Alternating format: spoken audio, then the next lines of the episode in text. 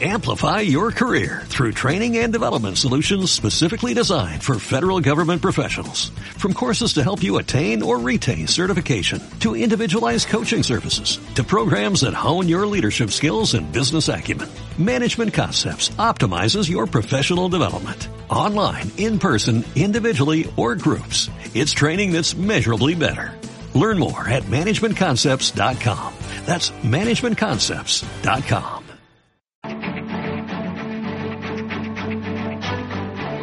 En Capital Intereconomía, el consultorio de bolsa.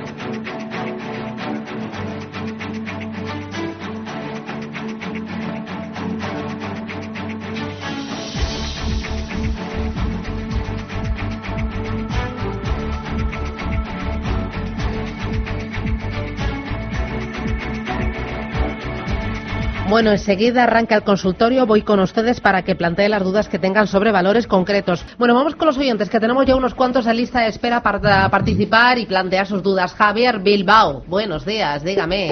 Buenos días, eh, Bilbao no, La Rioja, ¿eh? Ah, La Rioja, La Rioja, que me sí, aquí, si es que... no tengo nada contra Bilbao, ¿eh? Será el equipo, que el equipo, que, se querrá ir ellos a Bilbao y yo a La Rioja, ¿no? Pues sí, bueno, aquí tenemos aquí tenemos un vino muy bueno, ¿eh? No me diga, no me diga. Sí, no pues sé si lo has probado alguna vez. ¿eh? Hombre, hombre, habrá que repetir. Bueno, Habrá que repetir, sí. Pues mira, eh, quería preguntarle a Nicolás, que, bueno, es un analista que me gusta mucho, además es un hombre muy optimista siempre, bueno, muy optimista, es optimista y eso me gusta porque hay mucho pesimismo por ahí y necesitamos gente, gente optimista.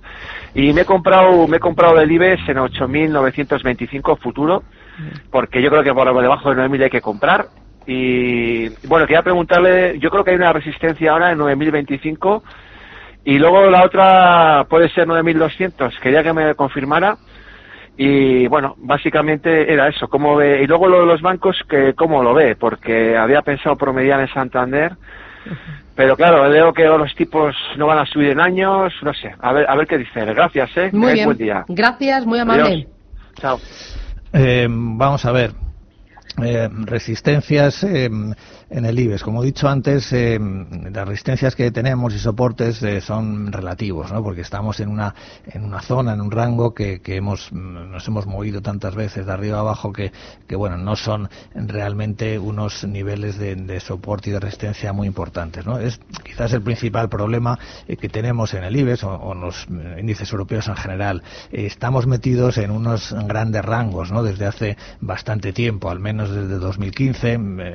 Eh, según los índices incluso desde muchos años eh, atrás, ¿no? como puede ser el caso del IBEX. Entonces, los niveles relevantes pues realmente son los extremos de esos rangos que, que están lejos. ¿no? Pues eh, en el IBEX pues por arriba eh, pues sería 10.200 al menos, por abajo pues en la zona del 8.000, es decir, esos son los niveles relevantes. Entre medias estamos ahí en, una, en un magma ¿no? en el que nos movemos de una forma un poquito errática, ¿no? pero bueno, en el corto plazo pues yo creo que eh, el nivel de soporte pues nos tendríamos que ir al, al mínimo eh, que hemos hecho recientemente, incluso pues yo diría que la zona del 8.800 aproximadamente, ¿no? Sería un poco eh, una zona posiblemente eh, relevante, ¿no? Dentro de la estructura del IBEX de, del corto plazo o lo que puede ser esta corrección.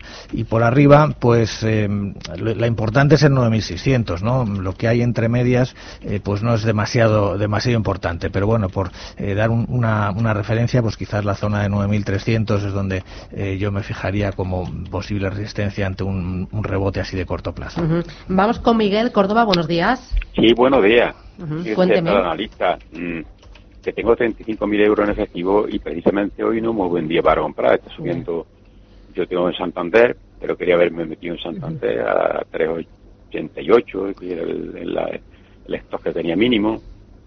Y después estoy pensando también en IAG, que es la que me ha bajado. ¿Qué le parece si me meto en una u otra hoy, como estoy quietecito, porque está subiendo demasiado? Claro. Igual de avanzado le parece mejor. Claro, quietecito, porque ¿cuál es su plazo de inversión, Miguel? A medio El plazo de inversión mío es medio plazo, medio, medio, medio largo plazo. ¿Y, ¿Y, para usted qué es medio? Medio puede ser pues tres meses, seis meses, un, vale. un año. Vale, vale, pues nada, gracias, le ayudamos. Muchísimas gracias. Bueno, vamos a ver Santander, que así además le, le contestamos a Javier, que también había preguntado por Santander. O en general los bancos, ¿no? Que eh, tenemos a, los bancos pues cayendo eh, a la zona de mínimos de diciembre, ¿no? Que son eh, mínimos de, bastante tiempo. Es decir, tenemos en general a los bancos en una zona mm, de soporte que es muy importante en el largo plazo, ¿no? Porque más o menos enlaza esta, estos mínimos de los que estamos cerca, pues con los grandes mínimos que ha hecho el sector bancario en los últimos 10 años, ¿no? En, en el año 2009 en 2012, 2016 y ahora, ¿no? Es decir, estamos volviendo a esa zona que es, eh, así en términos generales, una zona de soporte muy importante en la estructura de largo plazo de los bancos y que, en principio, yo creo que aquí pues tiene que hacer suelo. Ahora bien, estamos hablando de no, de un punto concreto, ¿no? sino de una zona, una zona, eh, bueno, pues de un 10% de, de, amplitud en la que yo creo que en las próximas eh, semanas, en los próximos pocos meses, pues aquí tiene que haber, mm, creo que tendría que haber un suelo importante en los bancos. la cuestión es cómo manejar eso, claro, claro si nos movemos muy en el corto plazo, eh, lo que no podemos pensar es que, bueno, si yo compro hoy ya es el suelo, si yo ya va a subir, pues hombre, eso es, eso es imposible de, saber. ¿eh? Seguramente no. Es decir, el, hacer un suelo, pues es un proceso eh, que tarda, pues ya digo, semanas o meses en los que el mercado, pues cae, rebota, pero vuelve a caer, pero sí, pero no. Entonces, mm, digamos que habría una forma sería, mm, bueno, asumir una estrategia un poquito de largo plazo, es decir, bueno, yo voy a empezar a comprar aquí eh, algo de bancos. Si esto sigue cayendo un 5 o un 10% más, pues lo asumo. ¿eh? No me voy a poner aquí un stop porque entonces mm, la he liado. Cada vez que compro me va a sacar. ¿eh? Entonces, enfocándote un poquito al medio y largo plazo, ¿no? Y confiando en ese escenario en el que mm, yo creo, ¿no? Que, los bancos en general pues van a hacer aquí un suelo.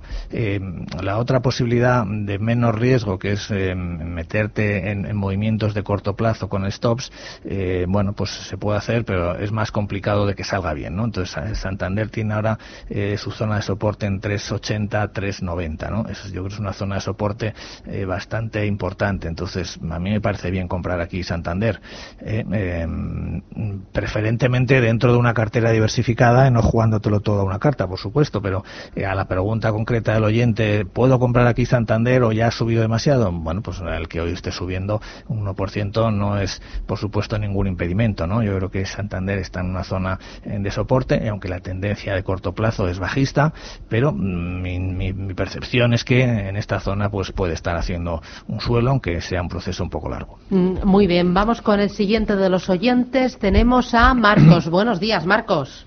Buenos días. Que me llama de Granada, ¿verdad? Exactamente. Bueno, cuénteme usted. Pues mire, quería ver la opinión que tiene. Yo entré en Sol Meliá 8 y qué recorrido le ve, si lo ve una operación interesante o cómo lo ve el analista. Muy bien, gracias. Muy bien, gracias. Adiós. Eh, bueno, Sol Meliá, de alguna forma lo podíamos equiparar a, los bancos, ¿no? En cuanto a su comportamiento en bolsa. Una corrección muy profunda eh, desde hace tiempo. Está en la zona de mínimos de diciembre, en la zona 780 aproximadamente, fue el mínimo de diciembre. Ahora ha vuelto a, a estos niveles.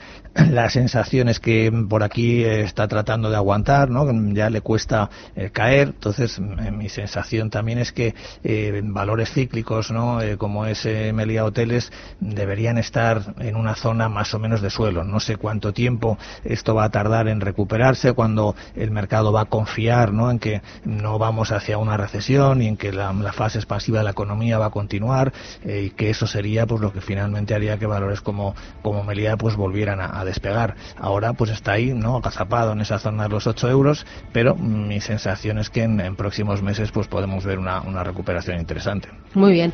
Vamos a hacer una paradita y volvemos. Sigue el consultorio aquí en Capital Intereconomía.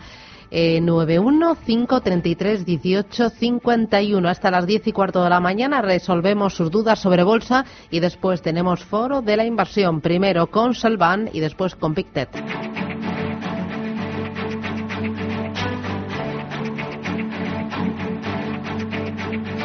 En Capital Intereconomía, el consultorio de bolsa.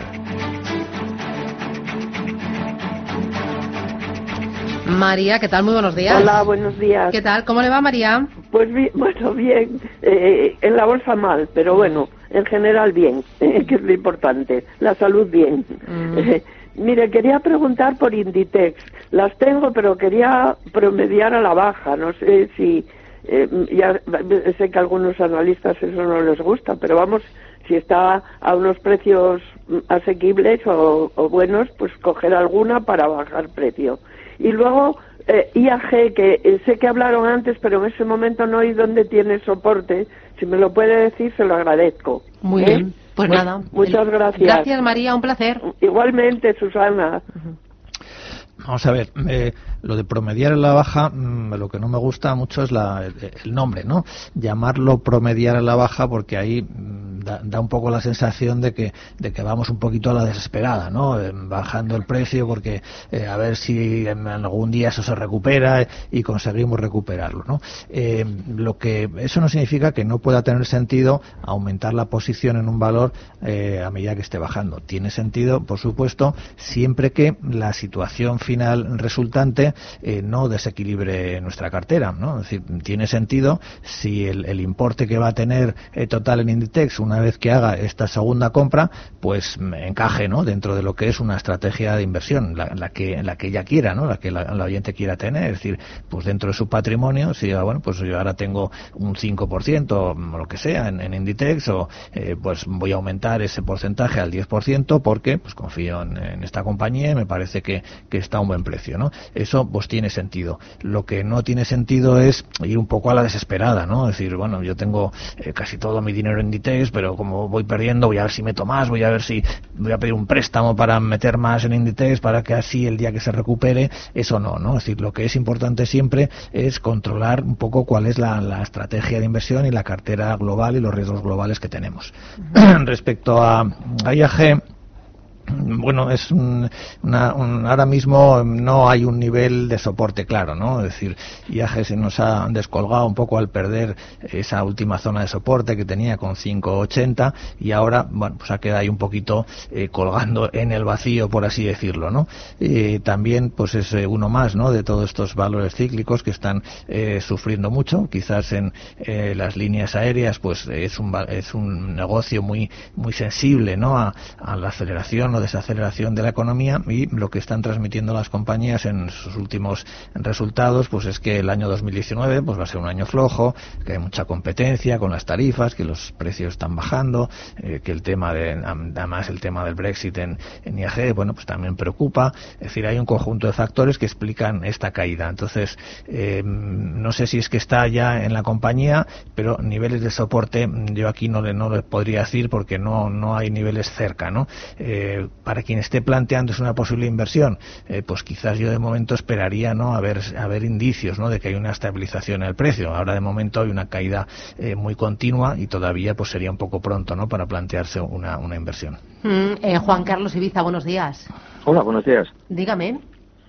Pues nada, igual mi pregunta ya sobre un tema que, que se comentó, lo siento porque llegué tarde al programa, pero bueno, lo que le quería comentar o preguntar a Nicolás es, yo creo que, que, la clave de todo en, si comprar o no es si pensamos que a medio plazo nos viene una, una recesión, con lo cual sería para aprovechar cualquier rebote para, para deshacer lo que tenemos en cartera, o bien si él piensa que de, de momento solo es un bache así a corto plazo, una cosa momentánea, pues posiblemente mm, aprovechar las rebajas para comprar. O sea, todos aspiramos a comprar muy barato y a vender muy caro. Pero claro, eh, ¿cuándo están baratas las cosas o los valores? Pues cuando hay problemas, cuando hay crisis. Eh, en fin, un poco es el planteamiento general. Y ya yendo a, no a valores o quizás a, a sectores más concretos, ya que tenemos estos problemas con los con China y bueno ahora también con México bueno no sé mm, por ejemplo eh, segmentos como eh, lujo como puede ser un, un Louis Vuitton o semiconductores como puede ser un ASML Holdings no sé qué, qué, qué opina él en general sobre comprar sobre bien, si, Juan si Carlos, huir ya. corriendo a ver qué hacer Gracias, Juan Carlos.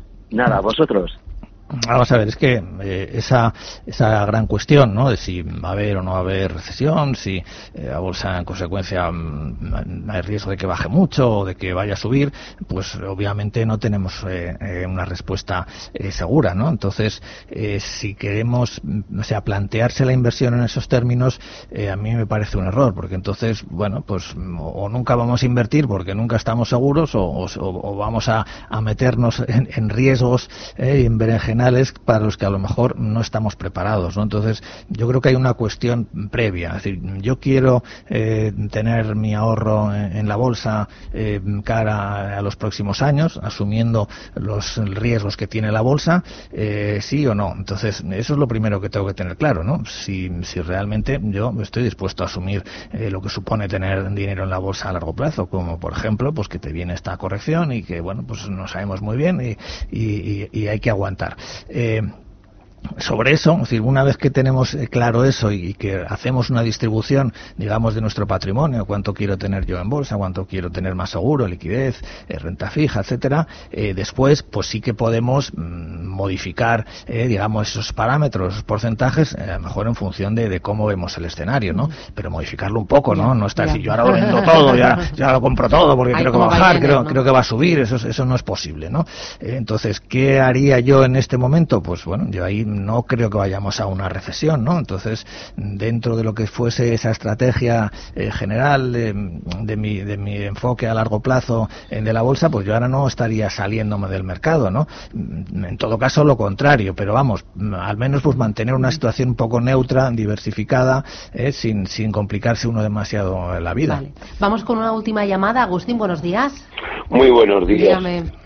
Bueno, pues aquí sufriendo con red eléctrica. Red eléctrica. ¿Y algo más que vamos justitos de tiempo? Horizon y Horizon, ¿A, cuánto las tiene Horizon?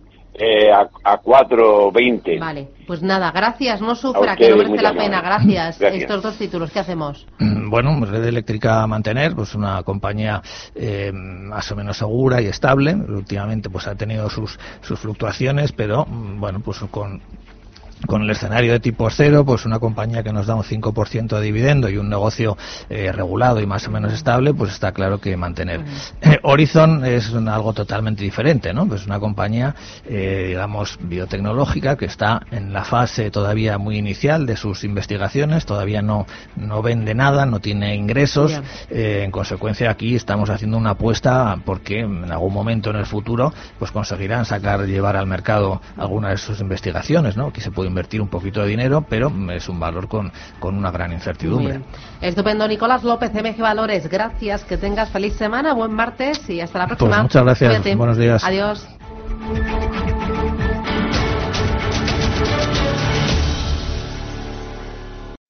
Amplify your career through training and development solutions specifically designed for federal government professionals. From courses to help you attain or retain certification, to individualized coaching services, to programs that hone your leadership skills and business acumen, Management Concepts optimizes your professional development. Online, in person, individually, or groups. It's training that's measurably better.